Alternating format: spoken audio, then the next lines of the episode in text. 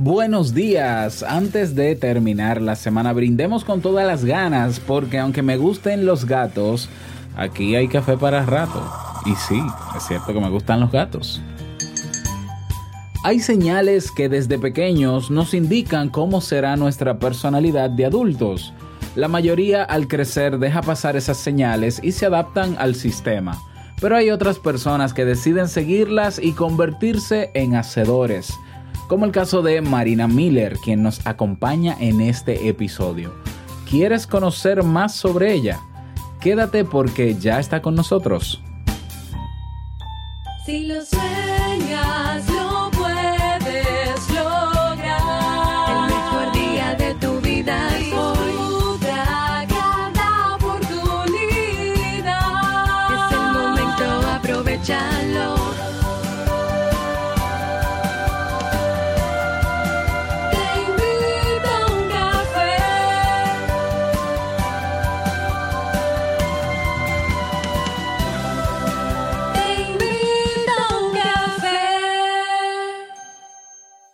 Y ahora contigo, Robert Sasuki, consultor en desarrollo humano y emprendimiento.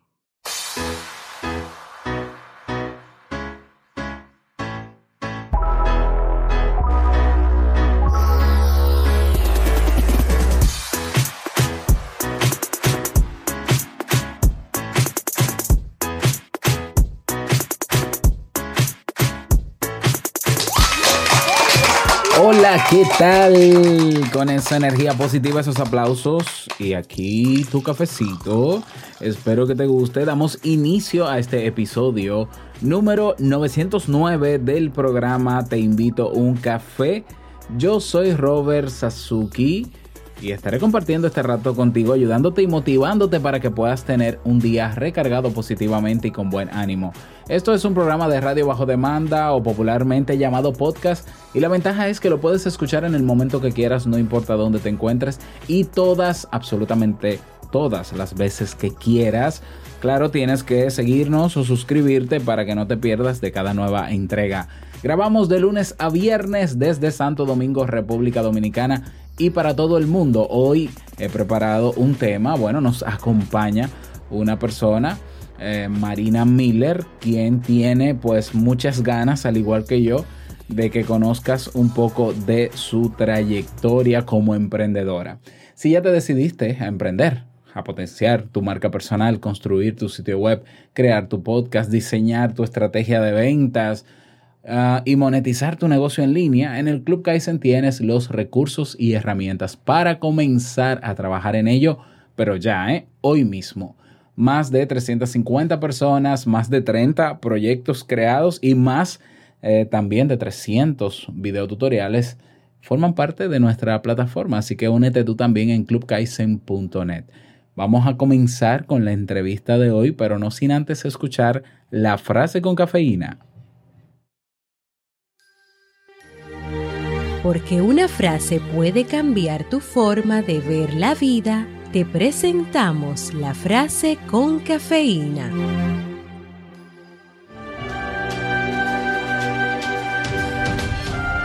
No puedes vencer a alguien que nunca se rinde.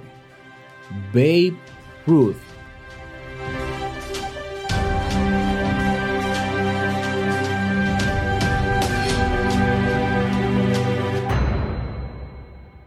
Bien, y vamos a dar inicio al tema de hoy, bueno, a la entrevista de hoy, porque tengo una invitada muy especial que es Marina Miller. Bienvenida Marina, ¿cómo estás? Bien, bueno, agradecidísima de estar aquí, no solo bien, genial, porque bueno, soy oyente de este podcast desde hace varios años y para mí es un honor estar aquí con todos vosotros. Pues yo también muy contento de que estés aquí. Eh, te conocí, Marina, formalmente hace unos meses atrás eh, a través de tu podcast y ahora estamos compartiendo comunidad en una plataforma eh, donde estamos eh, colaborando y me interesó que vinieras no solamente por lo que estás ofreciendo en Internet, tu propuesta de valor, ¿no? Como se dice técnicamente, sino también por eh, cómo estás emprendiendo. Y, y, tu forma de emprender es la forma eh, que, que muchos anhelan, que es de,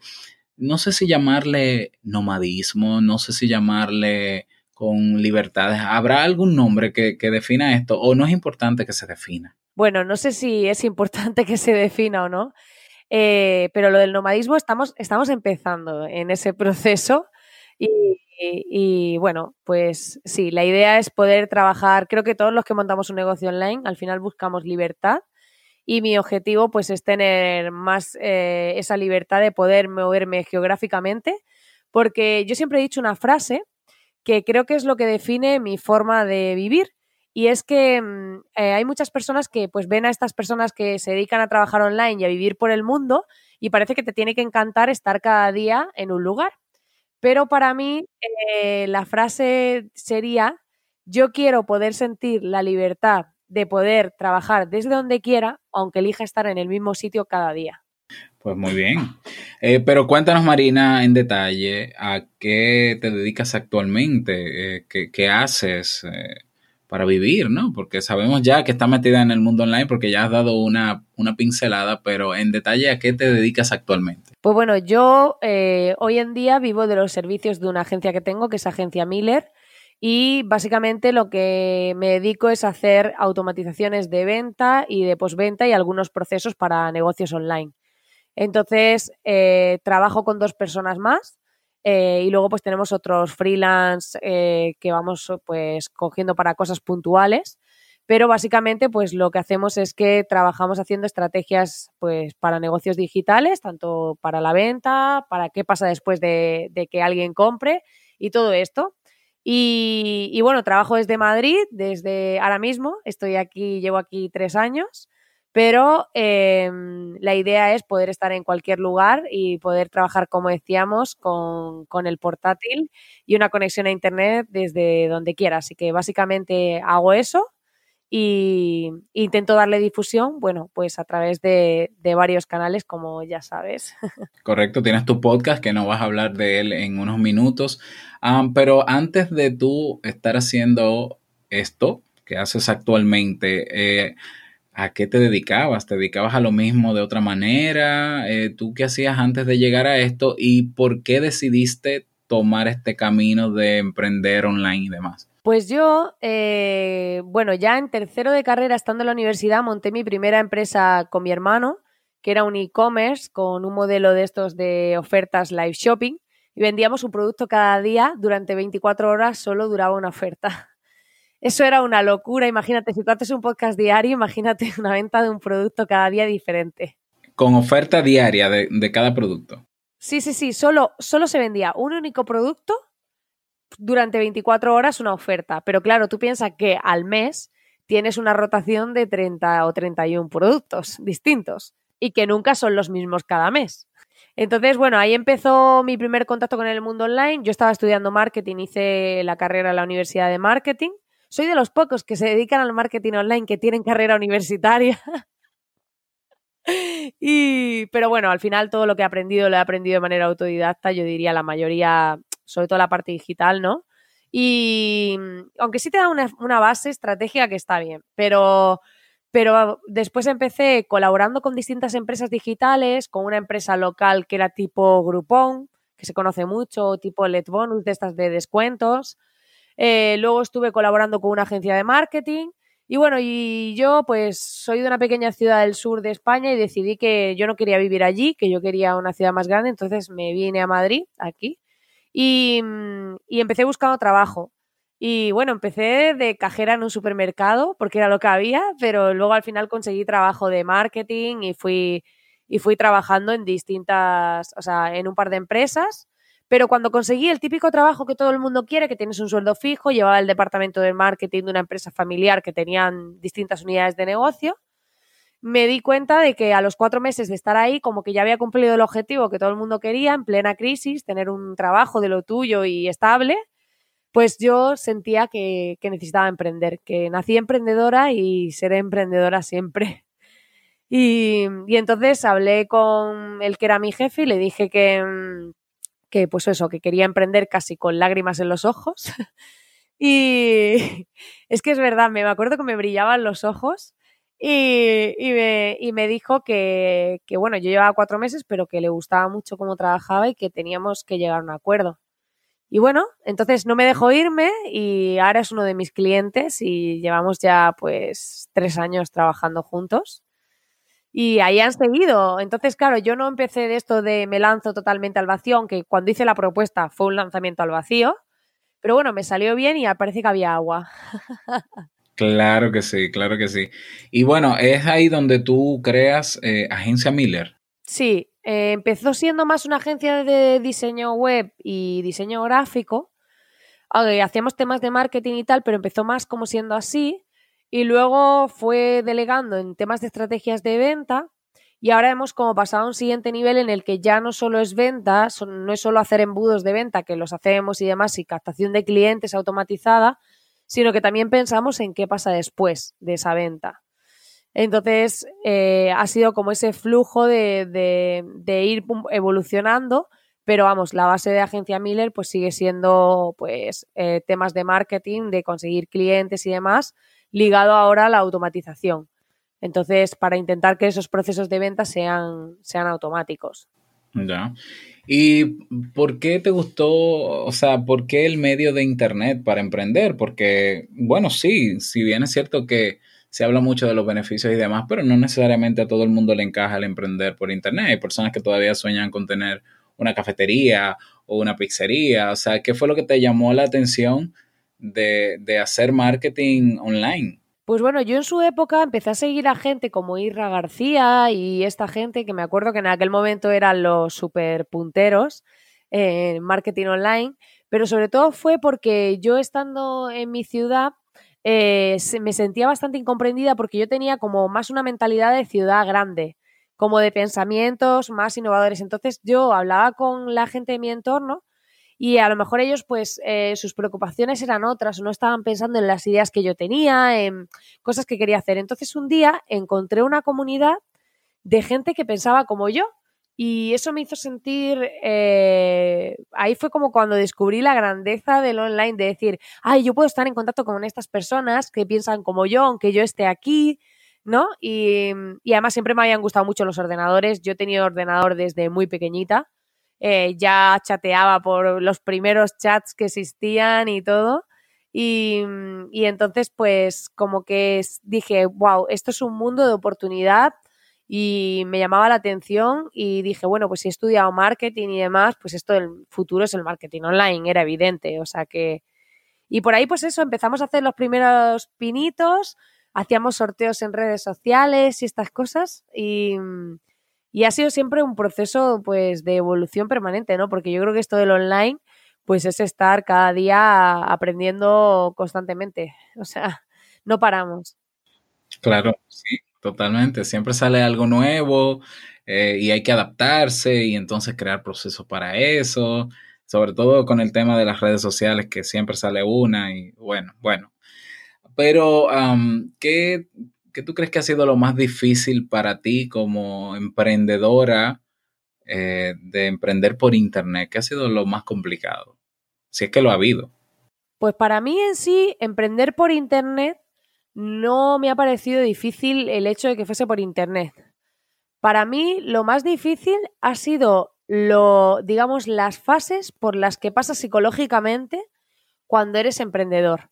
Es decir, eh, tú piensas que cuando, bueno, tú tienes un jefe, pues primero tienes que aprender a vivir con la incertidumbre de, de que, bueno, aunque tú tengas un modelo, a no ser que tengas un modelo de negocio hiperestable, y aún así eh, tú puedes tener una plataforma que sea súper estable, que a lo mejor es una membresía que te están pagando cada mes, mañana se te cae la página, hay cobros que no se han hecho o lo que sea y te puede... o sea, tampoco es que todo esté seguro, ¿no? Pero sobre todo vivir con la, aprender a vivir con la incertidumbre, más aún cuando yo daba servicio, ¿no? Que, bueno, damos servicio, pero en esa parte de, de, bueno, pues conseguir clientes cada mes, aunque tengas algunos clientes recurrentes, pues bueno, casi que el sueldo te lo ganas cada día. Por ejemplo, en España, si tú vas a despedir a alguien, pues te lo piensas más porque lo tienes que indemnizar, ta, ta, ta. Pero, pero claro, cuando es una persona que tienes contratada como empresario, pues sabes que, que, que te lo tienes que currar más, que es más vulnerable que te puedan echar y todo eso, que no cuenten contigo, ¿no? Porque tampoco es echarte porque no eres empleado, pero Y por un lado la incertidumbre, por otro lado la psicología para gestionar clientes. o sea, eso es un máster en psicología, eso es un máster en psicología total. también, también, en paciencia, sin duda. O sea, sab- tener paciencia para explicar, porque claro, esto del online es muy desconocido, entonces hay que enseñarle a las personas muchas de las cosas que haces, por qué las haces. Eh, luego, que cuando mandas, ta- también tienes que trabajar tus limitaciones, porque hay veces que a lo mejor no tiene limitación con el dinero y te estás poniendo un precio que es muy bajo y no te salen los números y hay que trabajar eso para que tú logres eh, pues transmitir un mayor valor de tu producto, poder subir tu precio. Todas esas cosas al final parten de, nuestra mente, ¿no? De nuestra psicología. También te pueden pasar, pues, cómo gestionas la presión de si tienes varios proyectos a la vez, si te están los clientes esperando, lo que sea. O también, eh, una de las cosas que yo siempre digo, cuando tú tienes un jefe, tienes un jefe que puede tener un mal día. Pero cuando tú tienes un conjunto de clientes, hay veces que varios tienen un mal día. Entonces,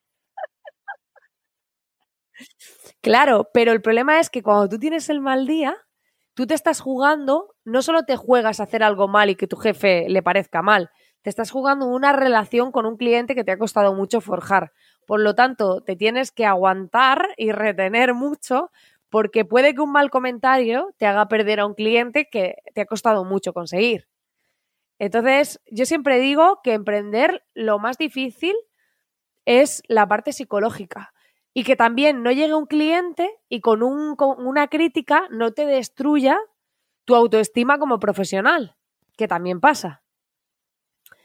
Que a lo mejor te diga que tu servicio no le gusta y porque a una persona no le guste no significa que esté mal, porque a veces hacemos algo y decimos, ay, pero es que esta persona se ha quejado de esto y claro, ya no seré bueno, ya no valdrá lo que hago, ya te empiezas a plantear todas estas cosas porque todos hemos pasado por ahí, ¿no? De decir, ay, pues, y- pero dices, oye, que esto es como si sacas un libro, tienes 50 comentarios buenos y una persona escribe que no le gusta. Dices tú, mm, ¿por qué nos fijamos en el punto negro? ¿No? Ponemos como la atención en el punto negro. Pues entonces, creer en ti, ir mejorando, eh, creer en tu profesionalidad, mm, trabajar pues todas esas habilidades que tú trabajas en el club y que, tienes, ¿no? Todas esas habilidades de gestión del estrés, de negociación, eh, de cómo hacer propuestas, porque claro, yo en ese sentido siempre, mi padre siempre ha dicho que he sido una vendedora natural desde pequeña. Pero porque ya iba en el autobús cuando era chiquitita y me decía mi padre que tenía tres o cuatro años y me iba de excursión, cogía florecitas del campo y luego se las vendía a mis compañeros a la subida para la vuelta de la excursión y me sí y me pero las pero tú imagínate cómo yo les decía que eran mis florecitas de, de mágicas y estupendas que me las cambiaban por, por juguetes caros o sea entonces luego venían los padres buscando a mis padres diciéndole que, que su, mi hija que le, había, que le devuelva el juguete porque le había engañado a su hijo. Y mi padre les decía, mi hija no ha engañado, mi hija le ha dicho que ya le daba la florecilla, no le ha dicho que le daba otra cosa. Lo que pasa que si sus hijos no saben negociar, es cosa suya. Sea, Sí, bueno, pues tú viniste con, con habilidades, eh, habilidades que se necesitan, obviamente, para hacer lo que tú haces. Pero, pero hablando de habilidades, como tú mencionas, eh, hay personas que, por ejemplo, a veces tienen el deseo de emprender, ya sea online, offline, como sea, y entienden que siempre, que lo que les hace falta es o una certificación o una especialización o una carrera. Lo que nos vende la sociedad es lo típico, ¿no? Para tú ser gente, para tú ser alguien importante, emprender, ser lo que sea, tienes que tener un título y demás, pero cuando tú eh, em- comienzas a emprender, te das cuenta de que, ok, puede ser que, que haya sido importante lo que estudiaste y que te enseñó y que te dio una base, pero, pero hay cosas nuevas que aprender y son, y yo creo que son muchas. Tú, ¿qué, qué- cuáles habilidades has tenido tú que desarrollar luego que comenzaste en el camino de, de tu emprendimiento? Pues en cuanto a habilidades, eh, pues he tenido que aprender eh, distintas técnicas pues de productividad, porque claro, yo hacía lo que me apetecía al principio y luego pues he tenido que aprender cómo organizarme mejor, he tenido que aprender de temas de facturación, porque yo no sé en otros países, pero en España eh, he aprendido de temas fiscales legales un montón porque a mí me gusta tener ese tema bajo control. Y sobre todo, pues he tenido que aprender, eh, al final, aunque a mí se me diese bien vender, pues luego cómo negociar con alguien, cómo puedes, pues cómo gestionar eh, el rechazo, cómo gestionar todas esas cosas, eh, cómo gestionar que, pues que a alguien a lo mejor no le parezca bien lo que tú estás haciendo. O sea, que dices tú, oye, Tú has tenido que aprender incluso hasta diseño gráfico. Sí, bueno, el diseño gráfico lo aprendí por mi cuenta y ahora hago diseño de web y, y eso lo aprendí por cuenta propia porque era un tema que me encantaba de siempre y hice varios cursos, igual que el tema del copywriting, porque yo ahora cuando hacemos los proyectos de con todas las estrategias de venta, yo diseño las webs y hago el copy, porque para mí, para la venta, es muy importante que esa parte la haga yo. ¿Por qué? Porque si la hace un copywriter, no está alineado con la estrategia de venta que yo quiero hacer. Entonces, todo el discurso de venta tiene que ir alineado con lo que yo luego, cómo lo voy a enfocar. Entonces, yo me he encargado de aprender con distintos cursos técnicas de copywriting para que todo el discurso visual en cuanto a diseño gráfico, todo el contenido estuviese alineado, de manera que cuando luego haces una estrategia de venta, todo vaya en sintonía. Entonces, pues he aprendido eh, esas habilidades para decir, oye, pues ahora sí que es cierto que delego partes de diseño gráfico, pero la estructura web y demás me gusta hacerla a mí porque va en función de lo que hablamos de que cuando haces un embudo de venta, pues cada persona es un mundo y según lo que quieras conseguir, pues aunque haya una base de estrategia común, pues lo tienes que enfocar. Entonces, sí que aprendí diseño gráfico porque me encantaba y sigo aprendiendo y demás, pero, pero sobre todo ha sido pues la- aquellas habilidades que he ido necesitando para poder ir haciendo lo que yo quería hacer. Y hay veces que empiezas y no puedes delegar y entonces pues aprendes tú a hacer de todo. Es como pues grabar el podcast, pues para mi podcast de pues he tenido que aprender yo a editar los podcasts, que- a cómo publicarlos, a cómo mejorar el sonido y todas estas cosas para pues para no tener que pagarle a alguien, porque al principio pues nadie tiene dinero cuando emprende, ¿no? Claro. bueno, hay gente que sí, pero Bueno, los menos, ¿no? Pero igual es bueno aprender, aunque, aunque se pueda delegar, porque tú necesitas saber cómo se hacen las cosas, porque no sabes si te, te están engañando incluso, o si al final las cosas no quedan como tú quisieras que quedaran. Entonces, eh, y que aprender nunca, nunca resta, digo yo.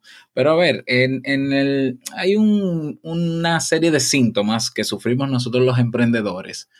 Ah, está el famoso síndrome del impostor, está, hay una que se llama la ruleta, eh, es que no es ruleta, es am, la montaña rusa del emprendedor, que son esos bajones emocionales que sufrimos todos, eh, porque como tenemos que convivir con la incertidumbre, bueno, hay días buenos y hay días que no son tan buenos. ¿Cómo, cómo sueles lidiar tú con esos días o esos momentos o esos bajones emocionales eh, que- con lo que hay que lidiar, ¿no?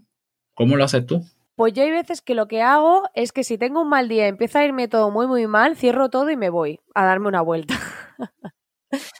Eso es una de las cosas y intento pues también hablarlo, eh, hablarlo con alguien, el decir, oye, me ha pasado esto o me siento así, porque hay veces que es como que te sientes que, que eres el rey del mambo y que wow, porque hoy todo el mundo te ha escrito que le encanta todo y, y todo te va bien y has cerrado un proyecto súper chulo y todo y te crees que ya has conseguido ser Cristiano Ronaldo, pero después pues te pasa que hay días que dices, pues a lo mejor justo un proyecto o un cliente se ha quejado porque algo le ha ido mal y otro casualmente también hoy le ha pasado algo y a ti pues te ha pasado también otra cosa y de repente pues es como que, que todo es un caos, ¿no? Pero al final, por lo menos en mi caso, yo lo comparo con, estar trabajando por cuenta ajena, con tener una, oficina a la que ir cada día, con tener unos horarios que me impongan, con todo eso y digo, Marina, mmm, calma, o sea, todo pasa. Y siempre, ¿sabes? Siempre me digo una frase. Hay una frase que he aprendido a decirme, sobre todo porque todo el mundo quiere todo para ayer, ¿no? Como entonces como que todo el mundo presiona mucho con el tiempo, todos vamos corriendo, cada vez más prisa, todo esto. Y, yo siempre pienso y me digo, cuando pasan esas cosas, siempre pienso, nada es tan importante. Nada es tan importante. Y me repito eso porque luego ves cosas importantes que pasan de verdad, enfermedades, cosas realmente complicadas y pienso, ¿qué es el trabajo comparado con eso? nada es tan importante. Y es la forma de, de callar esa vocecita en esos días que, que yo tengo personalmente. Claro que sí, claro que sí. Todos tenemos momentos así y bueno, está más que documentado. Hay que aprender a lidiar con eso. Eh, Marina, cuéntanos de tu academia, de, la academia que tienes, eh, qué estás ofreciendo ahí, para qué tipo de público es o, para qué, cuál es el objetivo de la misma y, y para motivar a las personas que nos están escuchando a que se unan, porque la academia, por el momento, como dice Marina en su podcast, por el momento es gratuita. Así que cuéntanos un poco. Pues la idea fue que cuando quería hacer, o sea, porque yo tengo la agencia con temas de servicio y es de lo que yo vivo y demás, pero al final es un servicio más premium que tengo pocos clientes, pero eh, que realmente pues valoran el servicio y le ofrecemos un servicio más premium, ¿no?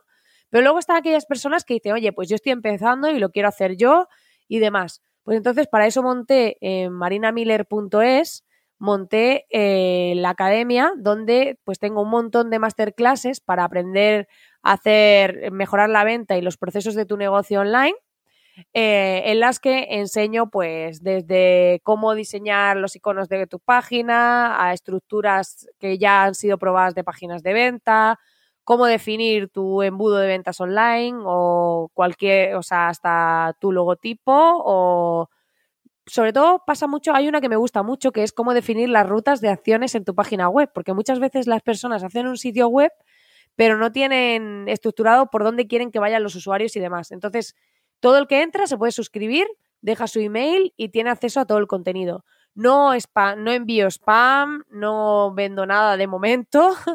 Y eh, simplemente es pues poder acceder a todas las masterclasses que tengo en vídeo, además pone la duración de cada una. Y la idea es que esas personas que están empezando, que no tienen recursos o que pues no, no todavía no han encontrado el momento para eso, para invertir en eso, puedan tener contenido gratuito para empezar a hacer estas cosas eh, ellos mismos. Así que en marinamiller.es pueden acceder todos los oyentes de Te invito a un café y acceder a todo el contenido gratis, que hay ahora mismo casi 30 masterclasses. Claro, lo que más me gustan de, de tus masterclasses es eh, que son muy puntuales y es eh, la idea es, bueno, seguir, seguirte en lo que estás haciendo para yo también lograr eso que tú lograste al final del video. O sea, es muy accionable. Eh, para mí sería, eh, para los miembros incluso también del Club Kaizen que nos están escuchando, sería muy, muy útil y muy complementario muchos de esos ma- masterclasses, porque si bien tenemos cursos que tienen que ver con negocio online, con marca personal, con inbound marketing y demás, tener siempre presente eh, ciertas automatizaciones, ciertas estrategias de planificación y demás es bastante útil. Por tanto, con tu permiso, yo voy a motivar a todos los miembros actuales del Club Kaizen a que se unan a la academia para que también aprovechen lo que ahí está, ¿no? Y aprovechando que es gratis de momento, y a todas las personas que nos escuchan en, en el podcast, aunque no sean miembros del club, que estén ya comenzando su negocio online o que estén aprendiendo también, pues es una fuente de, de mucho valor. Cuéntanos también de tu podcast, Marina. Pues mi podcast es Automatiza tu empresa. Y básicamente ahora mismo empezó antes siendo un podcast diario y ahora se ha convertido en un podcast que hago cada miércoles con temas de automatización y los viernes donde cuento un poco lo que hay detrás de la vida del emprendedor, un poco qué es lo que me pasa cada semana, qué he aprendido, cuáles son mis objetivos eh, y un poco es como ese backstage de los emprendedores porque muchas veces nos pasan cosas y como emprendedores nos sentimos muy solos y creemos que solo nos pasan a nosotros. Pero luego compartir y escuchar a otros emprendedores y ver que también le pasan cosas parecidas a las tuyas parece que alivia porque es como el mar compartido parece que se distribuye. No, pero no solo porque no solo porque te pasen cosas malas, sino lo bueno también, ¿no?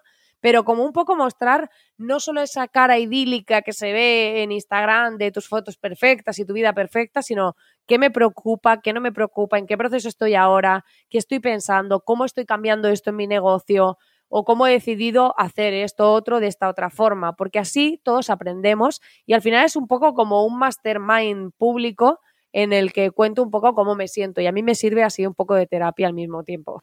De terapia, sí, es cierto. Bueno, pues ahí lo tienen. Yo voy a dejar en las notas del episodio tanto el enlace a la academia como al podcast para que se suscriban todos los interesados en, en este maravilloso tema de la automatización. Algo que a mí, en mi rutina diaria, el tener automatizaciones me, me libera de muchísimo tiempo y me hace ser muchísimo más productivo. Sobre automatizaciones estaremos hablando en el episodio de este viernes de negocios DIY. Así que no te vamos a dar más detalles ni vamos a hablar más de qué es esto de automatización para que vayas a, si no te has suscrito a negocios DIY, mmm, algo, algo anda mal por ahí, ¿no? Suscríbete si estás interesado en temas de negocios en Internet y en este próximo episodio de esta semana, pues vamos a publicar eh, con Marina el tema de qué es esto de automatizaciones, cómo se puede aprovechar los beneficios, qué, hasta dónde se pudiera llegar a, automatizando, qué se puede, qué no se puede. De eso vamos a hablar para ella y para mí en unos minutos, pero para ti en el próximo episodio de Negocios DIY. Marina, eh, si quieres decir algo para despedirte, a ver.